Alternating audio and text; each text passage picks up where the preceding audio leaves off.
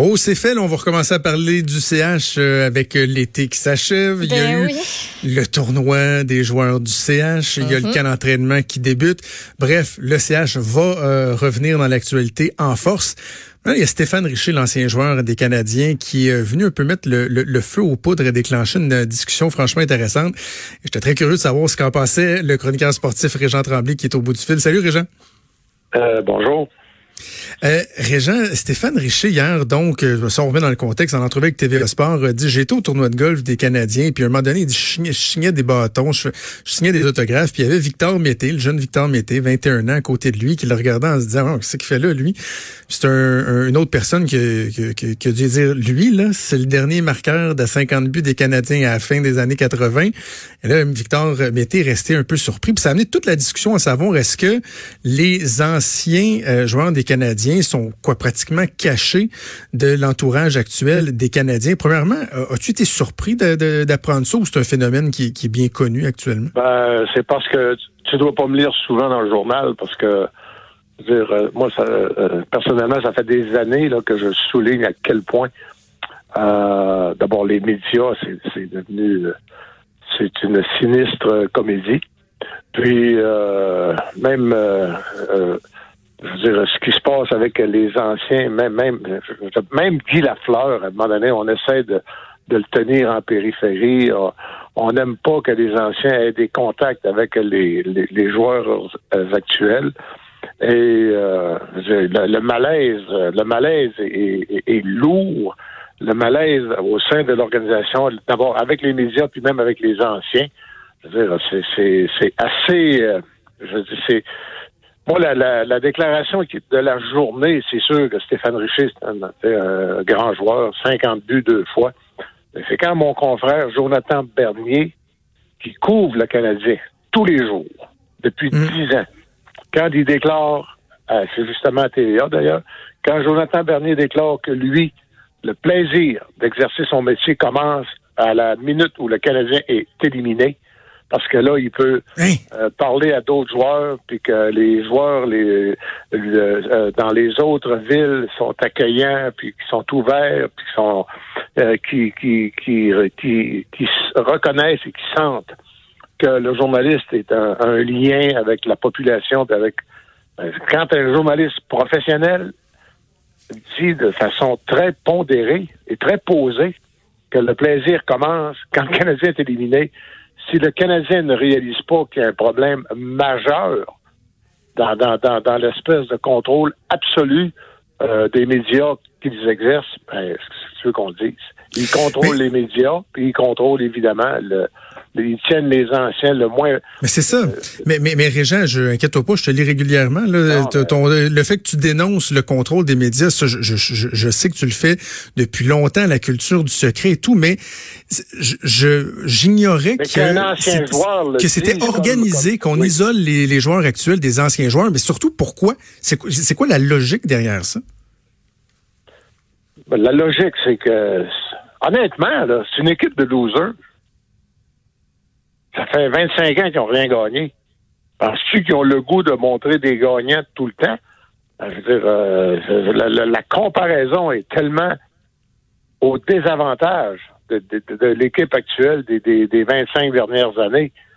Que comme- euh, je pense qu'ils n'ont pas trop... le- ils sortent les anciens quand c'est payant pour retirer des chandails, faire des fêtes, Ouais. le centenaire. Mais dans, dans, dans, leur vie quotidienne, là, à un moment donné, j'avais même pas réalisé, moi, que dans tous les boss du Canadien de Montréal, tous les boss actuels, je veux dire, il y a deux, deux petits dépisteurs que personne n'écoute, de toute évidence, ils repèrent jamais de Québécois. Donc, Ouais. il y a, il y a euh, Serge Boisvert, puis il y a euh, Donald Odette. Puis il y a Francis Bouillon aussi qui fait un peu là, de coaching avec des, des, des, des, des recrues, des collégiens, mais euh, même pas avec de gros clubs. Et donc, euh, mais tout le reste, ça n'a jamais joué pour le Canadien. Jamais. Aucun d'entre eux. Moi, tu veux qu'ils sachent?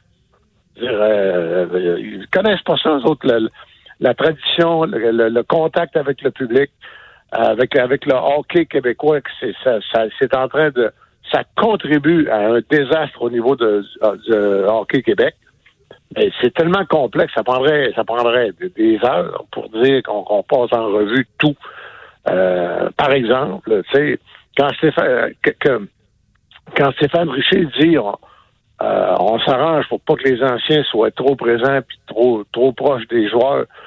Mais tout ça contribue à créer un, ça c'est un degré, mais il y a un autre degré à tout ça. C'est tellement lourd, c'est tellement pas vivable puis pas respirable qu'il n'y a pas un joueur de 25, 26 ans qui est le moindrement bon quand il devient autonome, qui va, qui, va venir jouer à Montréal. D'ailleurs, il n'y en a pas.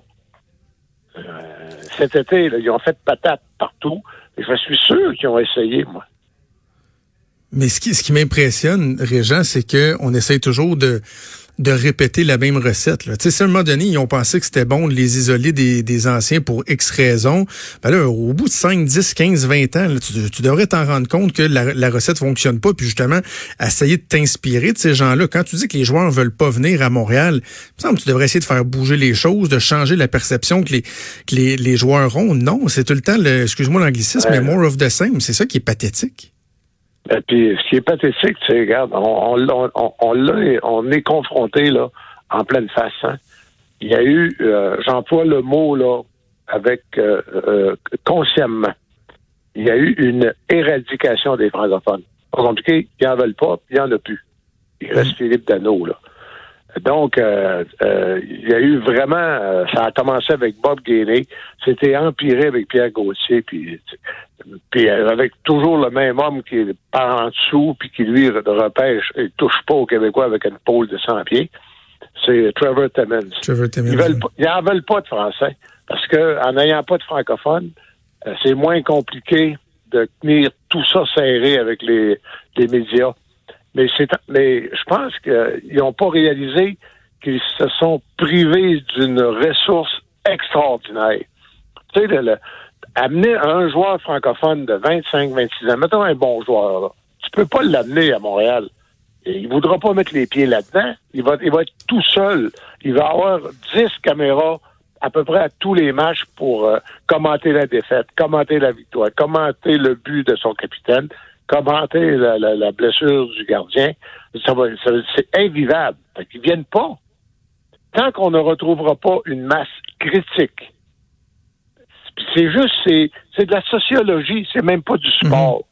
Avec une masse critique là, de 8-10 francophones, la pression est répartie sur le groupe et le groupe fait le lien avec 8, 7, 8 millions de Québécois ça a toujours été un avantage extraordinaire ah pour le Canadien. Il y a juste le Canadien qui jouait dans une nation. C'est les Suédois qui sont à Détroit, ils sont pas, c'est pas une nation suédoise. Euh, c'est le, Canadien anglais qui joue à Dallas. Il est au, il, est, au Texas, mais c'est pas un Texan, c'est pas une nation.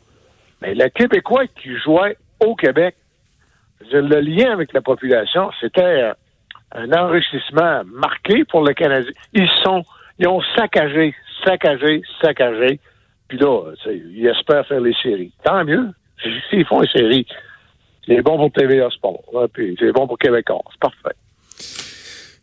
On a parlé de la culture du secret avec les médias, bon, la relation entre les joueurs et les anciens joueurs. L'autre aspect qui a, entre autres, été abordé par Stéphane Richer, c'est la relation entre les joueurs puis les fans. Stéphane Richer qui dit, j'étais dans le vestiaire du, tournoi de golf, j'ai l'impression que tout le monde est, restait terrain en bas, puis voulait surtout pas monter pour aller voir le monde qui avait payé pour aller voir. Ça, est-ce que l'organisation encore là a une responsabilité ou il faut accepter que c'est comme ça les jeunes au hockey aujourd'hui?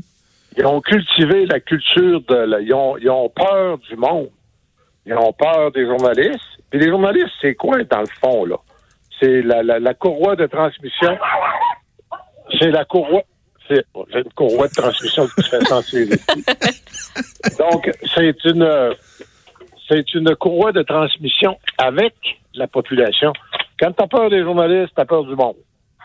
Et en plus, ben, en cultivant ce qui se passe, ce que ça a fait, c'est ça, fait que on les habitue, puis on les met dans un cocon, puis euh, le monde, euh, tu sais, il faut que ce soit tout organisé.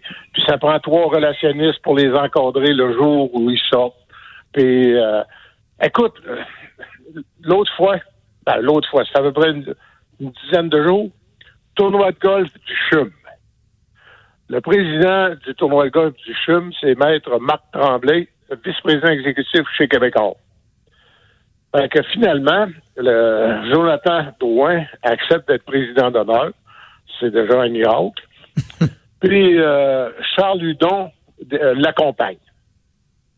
Là, il n'y a, rien. Charles Hudon, il va jouer quatre parties cette année. Ben oui, il a failli pas être là. Fait qu'il y va. Et là, il y, a des, il y a 15 journalistes qu'on m'a dit. Mettons une quinzaine. Fait que sur les 15, il y en a 14 qui viennent du sport. Parce que euh, Claude Julien était là aussi. Fait que là, que tu, là, il y a un, un ou deux journalistes qui demandent, on aimerait ça parler à Charles Hudon. Tu vois aussi la culture. Ça, je te parle d'un journaliste de 32 ans, là. Mm C'était fait fort à 32 ans, 6 pieds 2 pouces. On pourrait-tu parler à Charles Hudon? Ils se font répondre. Charles Hudon n'est pas available. Mais voyons donc. Fait que, mais là, c'est fou. Et si c'est pas, c'est quoi tu penses?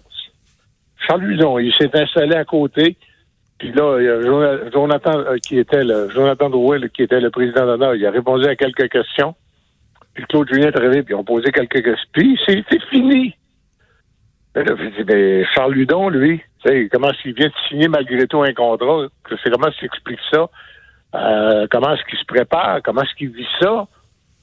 Euh, pas un mot. Mais en même temps, je me dis, tu sais, puis j'ai parlé à Dominique Saillant à ce sujet-là. Dominique Saillant, il dit, moi, ce que je veux dire, c'est, ça sera pas organisé. Il parlera pas devant le panneau, là, mm-hmm. euh, où se font les entrevues, mais il dit, je n'appellerai pas la police si un journaliste euh, accroche Charles Ludon quand il se rend à son auto. Mais ça, il est trop tard. Charles Ludon n'osera jamais dire un mot s'il n'y a pas la permission directe de dire un mot. c'est ça l'affaire, Régent, parce que même quand ils parlent, ils sont plates puis ils sont formatés. Tu sais, moi, je me souviens quand, quand, j'étais jeune, euh, mon idole, c'était Luc Robitaille. Tu sais, moi, le kilo que j'avais des posters de lui partout dans ma chambre, là, y avait-tu quelqu'un qui était le fun à écouter en entrevue? Hein, c'était-tu intéressant? Il y en a plus des Même quand ils parlent, c'est plate, plate, plate comme la pluie. Oui, mais ils sont... Ils sont euh, regarde, j'étais à, Moscou euh, il y a un an, à peu près 11 mois. J'étais dans le vestiaire de l'avant-garde de Bob Hartley. Là, okay. t'es à Moscou, là. Euh, et euh, je rentre, je parle avec Maxime Talbot, de bonne humeur, on genre, c'est le fun. Euh, il y avait aussi euh, Emeline était là, il est pas jasant, puis en plus, c'est pas sa langue, mais il jase. J'arrive avec David, David Dernay, qui lui est un pur produit du Canadien, hein? Là, ben, on, on jase, puis Lady Jude avec moi, puis Bob est pas loin, puis c'est détendu, c'est même pas une entrevue officielle. je visite le vestiaire de l'avant-garde, on est à Moscou, tabarnouche. David répond des platitudes. Mais vraiment, là, à un moment donné, c'était tellement évident que je dis, hey, David, on est à Moscou, tu peux parler, là, il me regarde, et dit, T'as raison, j'ai tellement été brainwashé que je pense que je suis conditionné. Ah oui. Ben, et, là, euh, après ça, on a jasé, puis je suis allé dans, dans, leur appartement, le couple à, Moscou. J'ai fait une entrevue, puis j'ai jasé, puis c'était, c'était là, David, il s'est dégêné. Mais, mais quand tu dis que tu peux pas, t'es es à Moscou, tu es tellement été conditionné que tu, tu dis des, des, des, des, banalités. Imagine-toi comment ça se passe à Montréal. Ouais. En tout cas, c'est. Régent, avant de te laisser, juste une, petite question comme ça. Est-ce qu'on t'a encore chargé des frais pour faire imprimer tes, billets de saison? non, c'est réglé? C'est réglé. Ça. Non, ça, c'est réglé. Ça veut dire que c'est là que tu vois comment est-ce que Québécois est utile à la société. Euh, on a au moins, on a au moins 7 8 000 détenteurs qui ont sauvé 300 Régent Tremblay, toujours un plaisir. Merci de nous avoir parlé. Merci, bye. Salut.